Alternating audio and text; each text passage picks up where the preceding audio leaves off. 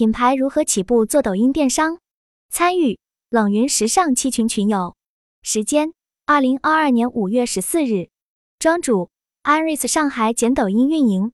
以下的冷云时尚圈讨论是就行业问题的讨论及总结，这些分享属于集体智慧的结晶，他们并不代表冷云个人观点。希望通过此种方式能让更多行业人士受益。如今电商格局变化迭起，用户消费场景分化，需求流量分散，存量市场博弈加剧，品牌获客成本与日俱增，成为一个明显趋势。传统电商平台增速开始放缓，直播电商、社交电商快速崛起，市场格局转换成由天猫、京东、拼多多、快手、抖音等共同组成。面对竞争的态势。一些传统渠道品牌电商也加速在新兴渠道抖音上发力。一、抖音与传统渠道的差异。一、淘宝直播、快手直播、抖音直播、微信视频号分别有哪些特点？庄主，不知道大家对于直播电商有哪些了解？云友邢俊杰，我们做乳瓷的，去年开通了抖音直播，我们做了将近一年，效果感觉一般，走到瓶颈了。云友李新宇，关于直播电商，让我印象比较深的就是鸿星尔克老板直播间事件。云友 Victoria，我一直比较关注直播电商，我发现品牌自播这一年越来越多了，小众品牌的目前还比较难做。我觉得抖音整体的人群层次有变高，大家的消费习惯从两年前的九点九包邮到现在开始会买点儿中等客单价的东西。庄主。鸿星尔克直播间的确爆了，但事后鸿星尔克的直播间销售额应该下滑了吧？冷云博士，对，仅仅是一阵子而已。互联网要爆发很容易，但是持久太难。云有 Zoe，我觉得对于品牌来讲，一方面是自播，一方面是找达人播，两种都要相辅相成。达人播贵，但效果直接；自播则需要时间积累。云有 Victoria。达人还得看变现能力以及对品牌客群的匹配度，粉丝数量多但没有变现能力的大有人在。云有 Zoe，对，匹配度太重要了。庄主，现在淘宝、抖音、快手和微信都在做直播，大家觉得他们各自有什么特点呢？云有邢俊杰，我认为还是抖音的影响力更大一点。云有李新宇，抖音、快手，我个人觉得不太能光靠直播。是不是视频加直播联动起来，可能效果会更好？庄主，我看到官方数据显示，二零二一年快手全年 GMV 六八零零亿元，抖音官方没有公布数据，但估算大概是八千亿元。他们各自的定位是：快手做信任电商，快手强调主播和用户之间的因为信任而产生的强关联关系，而抖音则说自己是兴趣电商。平台会根据用户的兴趣来做推荐。二，谈谈你对抖音兴趣电商的理解。庄主，兴趣电商是官方说法，大家又是如何理解这个词汇的呢？云有叶志丹，抖音就是让用户逛得开心，逛得冲动而下单，不像我们在淘宝买东西，目的很明确。有的人在淘宝购物前还列清单，抖音用户就不会专样做吧？云有 Victoria，没错。我已经无意在抖音买过好几次所谓的健康小零食了。抖音视频的呈现方式确实让人好有食欲。庄主，不知道大家有没有体会？你感兴趣多看了几遍的短视频，抖音就会一直推送给你类似的内容。大家是否比较过淘宝直播与抖音直播的不同？云有若莹，我个人的看法，从面向客群、直播形式、交易链看，淘宝。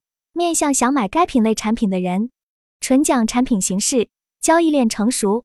抖音面向大数据分析下对该类型内容感兴趣的人，场景营销，人设绑定，交易链在建立。抖音盒子这种更细分的线上商城平台，微信视频号面向个人或是行业的圈层人群，直播更偏输出知识和观点，旨在扩大影响力。交易链目前还没有观察到。快手。面向三四线以下城市人群，更多的是情感绑定、人设打造。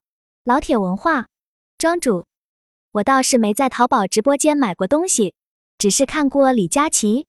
淘宝直播间都是淘宝店主，我感觉他们现在应该很难从公寓获取流量吧。云友 Victoria，对，淘宝现在获客成本高很多。冷云博士，小红书做直播效果如何？云友 Zoe，小红书人群比较优质一些，适合相对高单价。庄主，小红书商业化不太好。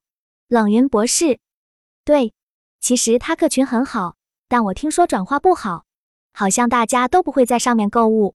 只是查信息，云有 Zoe，他们在尽量保持做内容的初心。庄主，小红书从平台盈利结构上面来看，百分之八十是从品牌广告获得的，百分之二十才是商业化直播获得佣金等其他收入。我不知道小红书后面准备怎么做好商业化。冷云博士，但是博主在上面只靠广告赚钱，广告不是长久之计。庄主。微信视频号大家有了解过吗？听说月活都超过了抖音与快手。冷云博士，我个人更看好视频号的发展。庄主，我也比较看好，毕竟和微信生态绑在一起。云有若盈，微信视频号特别适合做个人影响力和行业影响力，而且最近我观察到行业协会或者是行业研究机构视频号开展系列直播加行业人士个人视频号。能达到比较好的精准吸粉、扩大影响力的效果。抖音上潜心学习的粉丝需要一波波的筛选。九点九至十九点九元试听系列课在抖音上还是很受欢迎的。云有 Zoe，以后慢慢普遍的个人 IP 大时代，很可能就发生在视频号。冷云博士同意。其实我个人觉得个人 IP 时代还没进入高潮，但以后会进入高潮的。云有叶志丹。个人 IP 加个人品牌效应，云有若莹同意，且以后会越来越细分。冷云博士，对，未来垂直领域的个人 IP 会更多。三，抖音发展电商的优势有哪些？庄主，那么多渠道都有直播，抖音发展电商的话，大家觉得他们还有什么优势？云有 Victoria，流量。云有邢俊杰，我觉得也是流量。云友李新宇，抖音是不是用户量最多的平台？海外 TikTok 更是如此。云友 Zoe，最大的优势是流量，其次是算法。抖音的算法据说天下第一。云友若莹，抖音直播页面可以开着其他 APP 后继续后台运行，数据分析能力很重要，可以把产品推送给最大意向买的人。云友叶志丹，是的。鉴于这一点，我觉得抖音目前一段时间的用户量还是会高于微信视频号。庄主，对，算法也算是抖音的一大强项。云有叶志丹，目前中高端的一些产品也在陆续进入抖音，供应链的完善程度还是和企业的定位有关的。冷云博士，这里有人做海外抖音吗？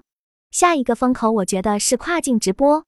云有若莹，冷老师。跨境直播是风口原因，能讲讲吗？冷云博士，跨境直播就是直接由个人企业面对境外客户零售，但门槛更高，因为对语言和供应链要求更高。另外，在服务协服企业客户的生态链方面，没人做的比阿里更好。二，如何运营抖音渠道？遇到的问题以及解决方案。一，什么样的品牌适合做抖音？庄主，那什么样的品牌适合做抖音呢？现在了解下来，抖音对于本地生活 O2O 业务的扶持还是比较大的。冷云博士，现在是不是什么品牌都适合做抖音？云有叶志丹，不单是品牌，甚至什么行业都适合了。云有李新宇，品牌自己做直播的门槛也不高吧？庄主，直播门槛是不算高，但要做好非常难。冷云博士，对，和服装业很相似。进入不难，做好很难。云有叶志丹，能做好的人一定是摸透了抖音规则的，具有抖音思维的。云有 Zoe，对的，抖音和其他平台是完全不同的打法。庄主，团队上投入的成本还是比较高的。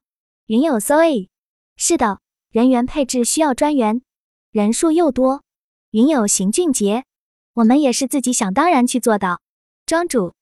你们现在自播流量怎么样？转化率高吗？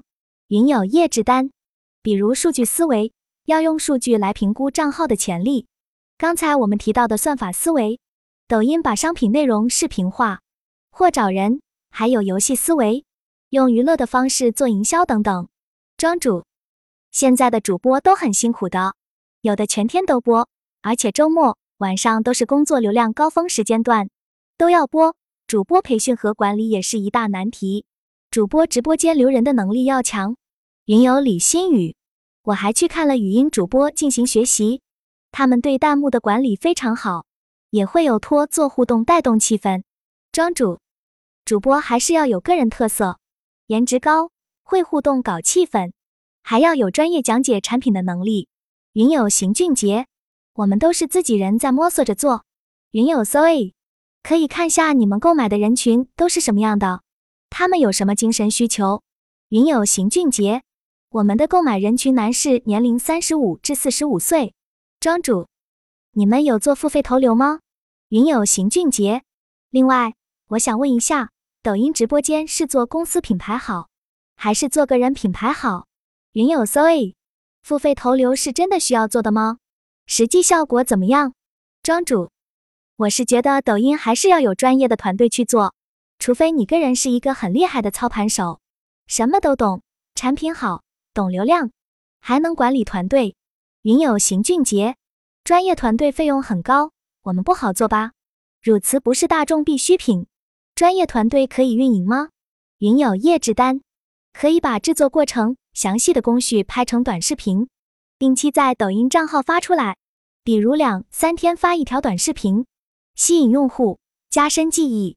云友李新宇有关注类似 B 站账户，他们做的常规内容可以做个参考。庄主还是看运营能力，找个突破口。产品、内容、流量总要有一个拿得出手的。云友邢俊杰，我之前拍过，效果不好，还不如搞笑的视频播放量大呢。云友 Zoe，我觉得还是要坚持，搞笑视频的人群不匹配。云友李新宇，或许可以考虑出海。云友 Zoe，是的，出海真的可以考虑。中国文化的输出。云友邢俊杰，国外对乳瓷了解的更少了。云友李新宇，但是他们对传统文化和瓷器都非常好奇。云友叶志丹，就像李子柒的庄园文化、田间美学，最早吸引的也是油管用户。云友李新宇，我现在比较想做的就是这个方向。云友 Zoe，文化产品真的是以后的大方向，未来可期。庄主，我觉得你的痛点应该是对瓷器了解的人，抖音上的人群打不精准，对瓷器了解的人很少，有购买需求的更少了。付费有强大的资金能力还是可以做的。云友邢俊杰，我对传统文化也很喜欢，同时自己的生活、工作、爱好和事业都是融合在一起的，自己感觉很好。就是挣钱不多，庄主自己培养投手的话，成本比较高。去做测试计划的话，很多都是打水漂。现在市面上抖音专业的投手很稀缺的。云游李新宇，或许抖音的崛起是时代的机遇，也是悲哀。大家都会偏向于这种短暂的吸睛，而不是深度的内容。比如宋代文房的山水意象，https b 二十三 tvvhv 八 sec。这个内容做得非常好，却没有流量。这个账号刚刚开始做，也没买流量推广，讲解的内容比较深。我还关注过一个考古和传统文化相关的账户，也是类似的原因。评论互动基本没有圈外人，外加他们并没有销售的需求，重点是自己的学术研究和爱好展示。云有叶志丹，抖音上的人群现在有不少层级，不像之前大家一味认为只有低端客户。我之所以这样说，是因为从去年开始，我有几个律师朋友在抖音开始做，增长还不错。按照理讲，法律服务是低频非刚需服务，但是抖音带来的效应超过了我们的预期。就拿上海目前疫情封闭在家，通过抖音来找的用户，其中有资产一个多亿的，所以我觉得最主要还是看运营和营销能力。二。